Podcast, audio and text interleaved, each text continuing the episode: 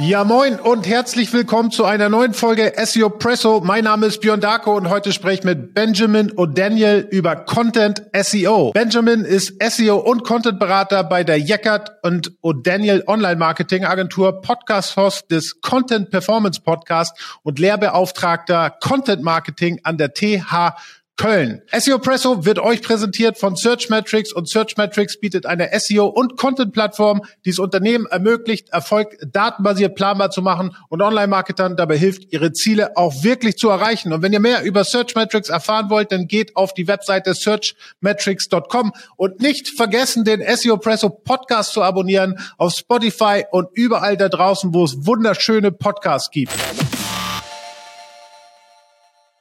Moin Benjamin. Hi Björn, ich freue mich, dass ich hier sein kann. Äh, danke für die Einladung. Ja, sehr gerne. Ich meine, du bist ja auch äh, aktiver Podcaster, da hört man sich ja auch gegenseitig gerne mal. Wir waren ja auch schon mal zusammen ähm, bei dem OMT zusammen in einem Podcast und haben über Podcast gesprochen. Und jetzt haben wir ein bisschen hin und her geschrieben und du hattest mir die Frage gestellt, dass du dir die Frage stellst, warum es denn eigentlich so wenig Content-SEOs gibt. Und das hat mich sozusagen dazu gebracht, mal das ganze Thema mal ein bisschen aufzubauen und eigentlich heute über SEO an sich zu sprechen und auch die Frage zu klären, ob es überhaupt SEOs braucht, die Content mit beeinflussen oder, oder ob man das nicht im Unternehmen andersweitig abdecken kann. Und du hast, wie gesagt, mir die Frage gestellt, warum gibt es so wenig Content-SEOs? Und ich fand es witzig, weil ich eigentlich genau das andersrum denke, weil ich sehe halt immer mehr Content-SEOs und weniger, die im Prinzip technisches SEO machen. Wie kommst du auf die Frage? Ja, das ist echt spannend, ne, wie unterschiedlich die Perspektive ist. Also ich glaube, das Thema Content wird in SEO viel stärker und viel größer diskutiert diskutiert heutzutage. Aber mein Eindruck ist, dass zumindest auf den Bühnen oder die, die sozusagen wirklich vorne an der,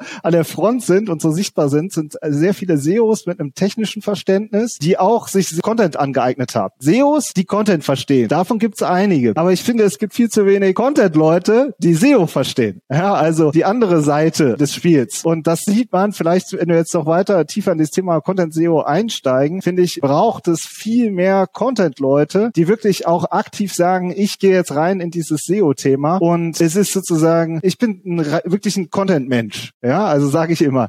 Der Fabian und ich, wir sind ja ein, ähm, ein Berater-Duo und der Fabian ist der Techie von uns beiden und ich sage immer, ich bin der Content-Mensch. Wir kennen uns seit 20 Jahren und vor 10 Jahren ist der Fabian auf mich zugekommen ungefähr. Alte SEO-Haudegen werden sich noch erinnern. Das war Pinguin Panda Update und der Fabian hat gesagt, ey, ich brauche jemanden, der wirklich Content versteht und auch Content lebt. Und ich bin von meinen Wurzeln her gelernter Redakteur, bin dann ins Online-Marketing gewechselt und dann immer weiter ähm, in Richtung SEO gegangen. Ja, und dieses SEO-Thema wirklich durch die Content-Brille sich zu betrachten, das finde ich, davon gibt es zu wenig Leute, ist mein Eindruck. Aber braucht es denn SEO, bolde Frage vielleicht, aber braucht es denn SEO eigentlich, um guten Content zu erstellen? Ich finde, wenn ich jetzt wirklich das wieder aus Content-Perspektive sehe, es gibt sehr, sehr vielen richtig guten Content, bei dem SEO überhaupt keine Rolle spielt. Wir haben viel für mittelständische Unternehmen, das Industrie, Anlagenbau, Software, da gibt's echt super fähige Marketingmanager. Die erstellen ohne Ende richtig hammerguten Content, wie Case Studies oder Ratgeberbeiträge oder sogar auch Glossare oder so. Nur wird da halt SEO nicht mitgedacht. Ja, es gibt auch guten Content ohne SEO, ja, aber es macht so viel mehr, es bringt so viel mehr, wenn du SEO mitdenkst. Das weißt du ja selbst auch, dass es viel mehr Spaß macht, mit gutem Content dann auch dauerhaft zu ranken und dauerhaft sich was zu erwirtschaften, als eben Sachen zu produzieren, die dann letzten Endes auf dem Content-Friedhof landen. Ich würde jetzt mal behaupten, ich weiß ja, worauf du auch hinaus willst. Ne? Also es geht ja insgesamt auch so um Content-Struktur. Manchmal ist es auch so, dass man ähm, ja bei der Recherche auch unterstützen muss. Was fragen die Leute? Was für Keywords muss man nehmen? Wie schafft man diese Balance zwischen Content natürlich zu halten, so dass man im Prinzip gar nicht sieht, dass da ein SEO mit dran war und dieser SEO-optimierten Texte, wo du, die du liest und ganz genau weißt, die sind eigentlich auch nur aus SEO-Sicht geschrieben. Wie schaffst du, wie schafft man diese Balance? Ja, das ist echt eine sehr gute Frage und auch eine wichtige Frage. Ich habe, mein Eindruck ist, dass viele, die so Marketing arbeiten oder diesen Content-Background haben, so einen richtigen Hass auf SEO haben oder immer noch so einen Widerwillen. Ja, so, oh, jetzt müssen wir diese Keywords reinbauen. Ja, jetzt muss ich diesen Absatz mit irgendeinem Mist reinschreiben, weil der SEO hat mir gesagt, ich, das muss sein. So, ja. Und ich sage dann immer, hinter jeder Suchanfrage, hinter jedem Klick steckt ja ein Mensch. Ja, also jedes Keyword ist nicht einfach nur ein Keyword, sondern es ist ein Kunde, der eine Wortfetzen bei Google eingibt oder in irgendeine andere Suchmaschine, weil er was wissen will. Und das ernst zu nehmen, das ist erstmal so ein Mindset-Ding, was oft, was man, wofür man erstmal arbeiten muss, ja, wo man ein Verständnis für ähm, erbringen muss. Und umgekehrt finde ich, müssen auch die SEOs manchmal dann sich vielleicht auch mal zurücknehmen und sagen, ja, okay, natürlich ist das und das Keyword hätte ich jetzt gerne drin, aber wenn der Content-Verantwortliche, der Marketing-Verantwortliche sagt, hey, das passt einfach nicht, ja, weil ich kenne unsere Buyer-Personas und dann äh, das dann vielleicht mal darüber diskutiert gemeinsam, ja, und nicht das einfach so durchdrückt. Also es ist oft, vielleicht können wir da auch noch gleich zu einsteigen. Ich habe oft den Eindruck, dass viele SEOs, ja, die, die Content-Verantwortlichen so ein bisschen betrachten wie Paketboten, ja, also ich bestelle jetzt mal hier 500 Wörter, ja, und du kennst das ja selber, ja, dann klingelt es an der Tür, du gehst auf so und dann liegt da so ein verbeultes Paket und dann riechst du nur noch so Abgase und so eine Staubwolke, weil der Paketbote ist schon längst weg. Ja, der Umgang mit Texten ist oft genauso, ja, ich bestelle jetzt 500 Wörter und die werden angeliefert und der Textverantwortliche ist schon irgendwo weg. Ja. Und so kriegst du halt nicht richtig, richtig guten Content hin. Und dann, den brauchst du aber, um wirklich Top-Rankings zu erreichen. Also du brauchst viel mehr Verständnis und viel mehr Zusammenarbeit zwischen dem SEO-Verantwortlichen und dem Content-Verantwortlichen. Und das ist wirklich das, woran viele Unternehmen scheitern. Ich glaube, du hast einen ganz wichtigen Satz gesagt, dass diese Content-Produktion ja von dem User ausgehen sollte. Ne? Was will der User? Und ich glaube, wenn man das begriffen hat, dann ist es auch scheißegal, ob jetzt SEO da mit reinkommt oder PR mit reinkommt und, und so weiter. Wenn man das gut recherchiert hat, weiß, was der User sozusagen an Demand hat, was er sich für Fragen stellt, was er eigentlich wissen möchte, was er, welchen Job er mit, damit machen will. Wenn man das hat, wirklich alle an den Tisch zu bekommen, um dann auch guten Content zu erstellen. Jetzt, jetzt hast du ja das Problem, dass Content-Erstellung an sich ja in vielen Departments innerhalb eines Unternehmens passiert. Ne? Also Branding erstellen sie Texte, Produkttexte müssen in einem Online-Shop zum Beispiel gedacht werden, PR-Content, Social Media. Content entsteht in so vielen verschiedenen Abteilungen. Wie kann da ein SEO Einfluss nehmen? Ja, das ist halt, kommt natürlich auch wieder auf das Unternehmen an, ob es überhaupt ein SEO gibt, ja. Aber versuchen wir es nochmal, versuchen wir auch da nochmal vielleicht nochmal die, die Schleife zu drehen. Ich glaube, viele SEOs, wir sind halt sehr in, in so einem Fach Termini drin. Ja, wir reden über Taxonomien, über ERT, über SERP-Analysen und so. Und dann hast du halt einen CEO oder einen Social Media Manager und die sagen halt SEO-Optimierung. Das heißt, sie haben sozusagen den allerersten Begriff sozusagen zu sagen, an dem kauen die schon rum. Ich glaube, auch da müssen wir viel mehr klären, was wir eigentlich, wofür wir eigentlich arbeiten und was wir machen. Und wie kann ich zum Beispiel Social Media beeinflussen äh, oder Social Media Verantwortlichen beeinflussen? Ich würde das vielleicht umdrehen. Wie kann ich eigentlich von dem profitieren? Also ich finde das super spannend. Ein Beispiel. Wir sind ja beide auch auf LinkedIn aktiv. Wenn ich dann eine Folge von uns poste, zur Diskussion stelle, dann gibt es super viel qualitatives Feedback. Und das kann ich ja auch nehmen, um um wieder danach an unserem Content zu arbeiten. Wenn was auf Social Media funktioniert, dann ist das ja sozusagen der Beweis, dass die echten Menschen das wirklich gerne lesen und darüber diskutieren. Und dann kann ich das ja auch wieder rückkoppeln und überlegen, wie ich diesen, dieses Feedback in meine Website-Texte einfließen lasse. Ja, also ich kann auch von vielen anderen Abteilungen extrem profitieren. Das gleiche gilt im Übrigen auch für PR. Wir denken ja, PR wäre nur sozusagen Pressemitteilungen verschicken. Ja, aber es geht ja um Beziehungsaufbau zu anderen, zu Medienverantwortlichen. Und wenn man mit, ähm, mit erfahrenen PR-Leuten redet, dann arbeiten die auch über Monate und Jahre daran, diese Beziehungen zu pflegen und kann ein Riesenhebel sein für Linkaufbau, für ERT-Aufbau. Also auch da kann man super viel erreichen, wenn man die andere Disziplin ernst nimmt und für sein eigenes Anliegen auch wirbt. Ja, stimme ich dir 100 Prozent zu. Jetzt haben wir ja auch im SEO den Unterschied meistens immer noch zwischen sehr generalistisch SEOs, also Leute, die irgendwie so ein bisschen alles können, On-Page, Content und Technik, also welche die sind stark technisch bezogen, oder dann in dem Fall halt jemand, der stark Content-SEO bezogen ist. Aus deiner Sichtweise, was für ein Skillset, wenn jetzt auch Leute zuhören, die vielleicht auch äh, Content-SEOs einstellen wollen, auf was für ein Skillset muss man da achten? Was muss so ein Content-SEO mitbringen, um aus deiner Sicht auch erfolgreich in einem Unternehmen zu sein mit der Content-Erstellung? Also es gibt ja den typischen T-Shaped Professional. Ich weiß nicht, das, Modell kennst du ja wahrscheinlich auch. Den T-Shaped, du hast die diese, diesen flachen T-Balken, äh, mit ganz vielen Skills, die du äh, verstehen musst. Und dann hast du einen Balken, wo du wirklich in die Tiefe gehst von deinen Skills. Und das heißt, ein Content SEO natürlich muss der Webanalyse verstehen, muss SEO-Tools äh, im Kern umgehen können, also zum Beispiel mit einem Ranking-Tool oder mit einem Keyword-Tool auch, ja, und muss Design verstehen. Aber dann brauchst du einen Skill, den, wo du wirklich in die Tiefe gehst. Einen Content-Skill. Und wenn wir jetzt zum Beispiel mal Texten nehmen, ja, Texten klingt jetzt einfach, aber ich schreibe seit 20 Jahren Texte. Ja, und ich kann dir sagen, es gibt wahnsinnig viele Facetten, was das Texten angeht, ja. Also, wir haben mal eine Folge gemacht, die fünf Ebenen des äh, Schreibens, ja, wenn man einen Website-Text äh, schreibt, aus meiner Sicht. Redaktionelles, journalistisches Schreiben. Wie kann ich überhaupt einfach und verständlich formulieren? Dann Copywriting. Wie kann ich denn als Werbetexter auch denken und sagen, wo kann ich jetzt bei dem Thema unser Produkt auch gut in Szene setzen, aber auf eine native Art gut in Szene setzen. Eine Fachlichkeit, wenn du einen richtig guten Text brauchst. Wir haben B2B-Mittelständler aus dem Maschinenbau, Anlagenbau und so. Red mal mit denen über die Produkte. Das sind hochkomplexe Produkte. Da musst du eine Fachlichkeit, eine Tiefe reinkriegen. Das ist, hat nichts mit einem SEO-Text zu tun. Und das ist das, ist das dritte. Dann UX-Writing ist ein super spannendes Themenfeld, was ja entsteht gerade. Das heißt, wie kann ich nicht nur Buttons betexten, sondern zum Beispiel auch Design-Elemente nutzen.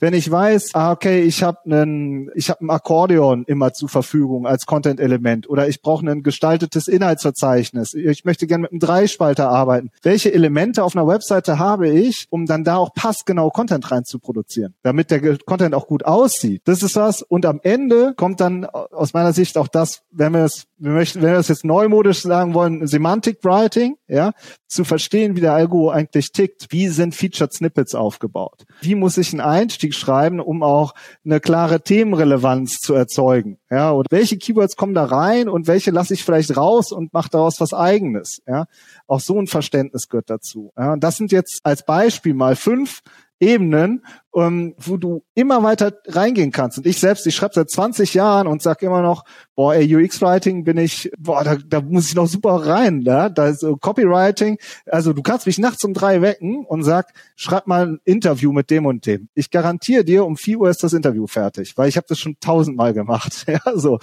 Aber Slogans zum Beispiel zu entwickeln, ist auch nochmal eine Disziplin für sich. Ja, also du siehst, wenn man schon alleine nur das, den Text nimmt, kann man unglaublich in die Tiefe gehen. Und wenn man jetzt sagt, man will jemanden einstellen, dann würde ich sagen immer noch, sucht euch jemanden, der gut texten kann, der auch ähm, offen ist für diese ganzen Disziplinen und der eben die ganzen anderen Marketing- und Online-Marketing-Disziplinen eben auch überschaut. Aber ich selbst steige auch oft aus. Ja, also der Fabian crawlt die Seiten. Ich mache das nicht. Meiner Meinung nach kann man nicht von jemandem erwarten, dass er super gute Texte schreibt oder die und gleichzeitig aber halt irgendwie noch der Google Search Konsole einen ganzen Tag drin arbeitet und sich durch Excel-Tabellen wühlt. Ja, das sind zwei Welten. Ja, aber ich, es ist mega spannend, wie du das erzählst. Und ich bin ja in, äh, seit Juli hier bei Ladenzeile. Wir haben sowohl das SEO-Team als aber auch ein Content-Team, was sich jetzt aufbaut. Und für mich ist es ein No-Brainer, das Content-Team sozusagen natürlich auf natürliche Art und Weise Content erstellt, sei es B2B oder auch B2C. Das äh, ist ja bei uns, sind ja zum Beispiel bei uns jetzt die beiden Kundengruppen, die wir hier bedienen müssen. Ne? Und wir als SEO-Team aber dort nur insofern Einfluss nehmen, dass wir den strukturell Best Practices zur Verfügung stellen. Wie du schon gesagt hast, hey,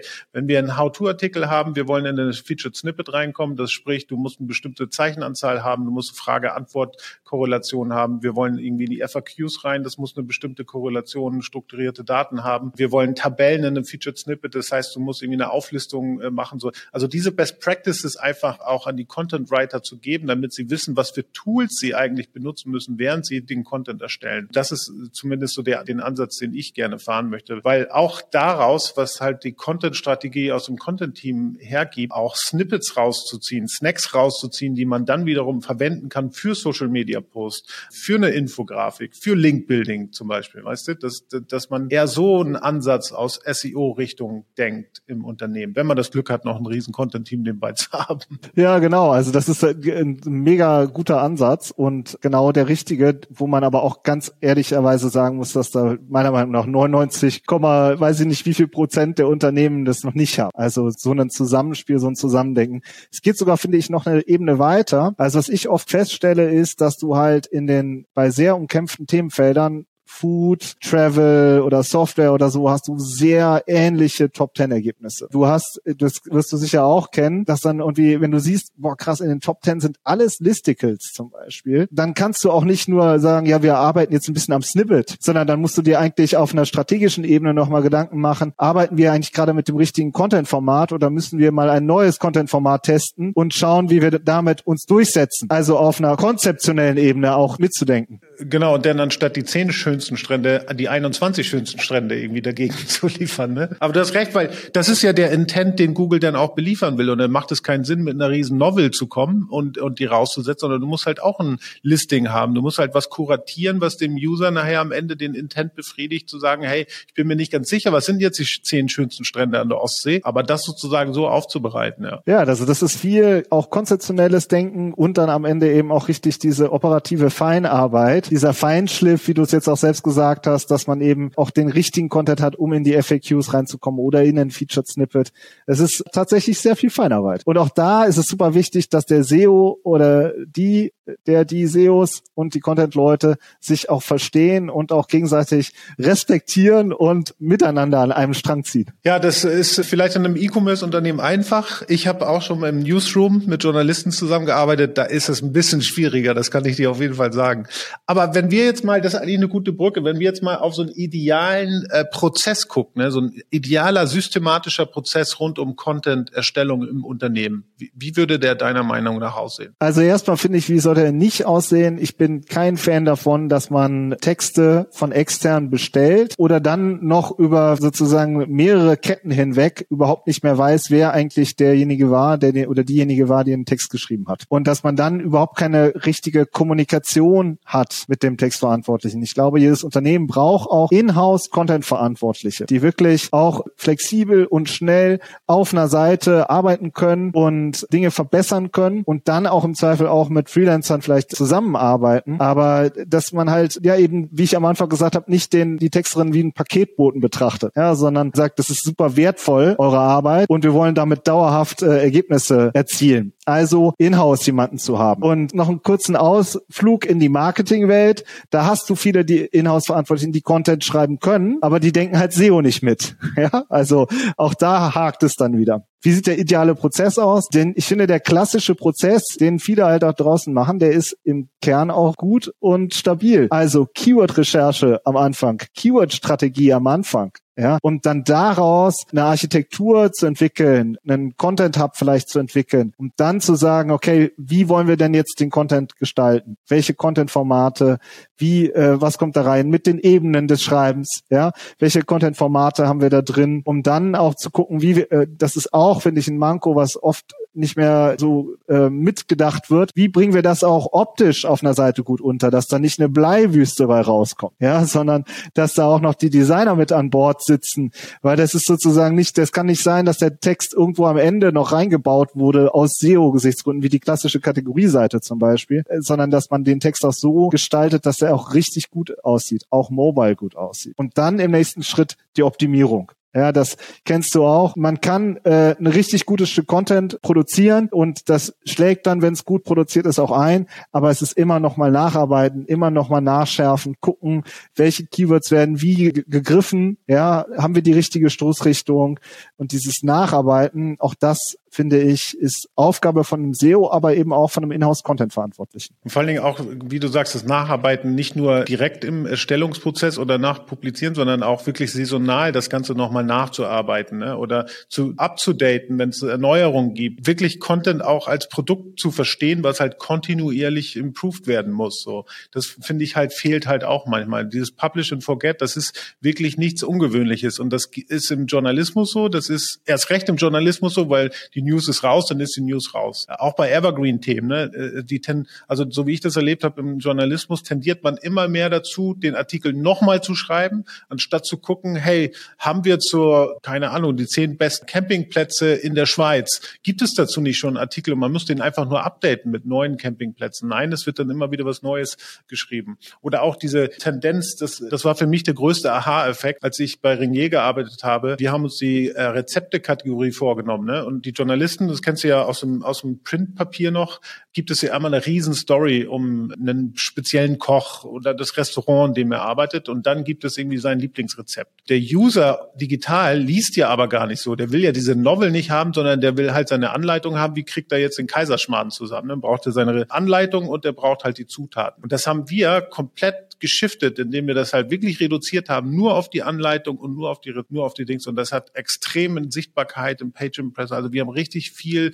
gut Traffic damit äh, generiert. Einfach nur, weil wir das aus der Sicht auch des, des digital konsumierenden Users und Userinnen äh, gedacht haben. Ja, sehr, sehr, sehr spannend. Ich glaube, es gibt da auch den, wenn man so will, Irrtum, oder ich weiß gar nicht, ob es ein Irrtum ist, aber muss man Content Marketing so verstehen, dass man wie ein Medienunternehmen arbeitet? Also, dass man ständig immer weiter neue Artikel produziert. Ich bin auch ein großer Fan davon, auch Content-Formate zu haben, die durchaus eben auch konstant sind und wie einen Podcast zum Beispiel auch, wiederkehrendes Format. Aber gerade bei SEO geht es ja oft darum, wirklich zentrale Seiten zu entwickeln und die immer besser zu machen und nicht dafür zu sorgen, dass man zehnmal ein Thema ein bisschen macht. Da fällt mir gerade ein, ich hatte mal mit einer Mitarbeiterin auch das Gespräch, die ist äh, nach Austin, glaube ich, geflogen zu der Content World, äh, dieser großen Content-Messe in den Staaten. Ich glaube, es war Austin, ich weiß nicht mehr genau. Und die kam zurück und die habe ich mal gefragt, und wie war's? Und dann hat sie zu mir gesagt, Björn, weißt du, was ich für ein Gefühl habe? Du bist halt auf so einer Messe, auf so einer Content-Marketing-Konferenz, ne?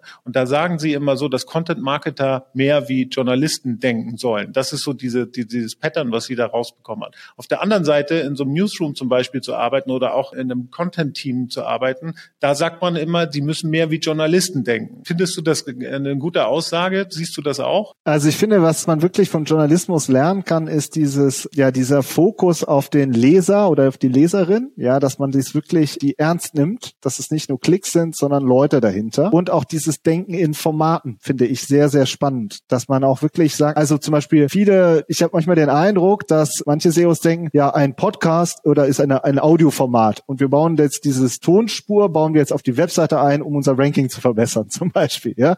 Und ich sag, ja, Moment mal, ein Content-Format, Podcast, ja, äh, wir haben super viele Rubriken im Podcast, dann haben wir die Marketing-Rubrik, dann haben wir die Online-Marketing-Rubrik, dann haben wir die SEO-Rubrik, dann haben wir zehn verschiedene SEO-Podcasts, die alle eine unterschiedliche Ausrichtung haben, unterschiedliche Zielgruppe, einen unterschiedlichen Stil. Das ist ein Content-Format. Sich wirklich damit auseinanderzusetzen, wer will das eigentlich hören, wie wollen wir das eigentlich aufbauen, ja, sowas, das ist für mich, das hat für mich ganz viel konzeptionelle Elemente und das aus dem Journalismus so zu nehmen, das finde ich sehr spannend. Schaltest Fernsehen an, dann läuft da hart aber fair oder so in WDR oder weiß ich nicht, oder Lanz. Du guckst das eine Sekunde und du weißt genau, wo du bist und du weißt genau, was dich erwartet. Und das ist, weil die halt wirklich durchdachtes Format entwickelt haben. So. Und das mitzunehmen, das finde ich sehr spannend.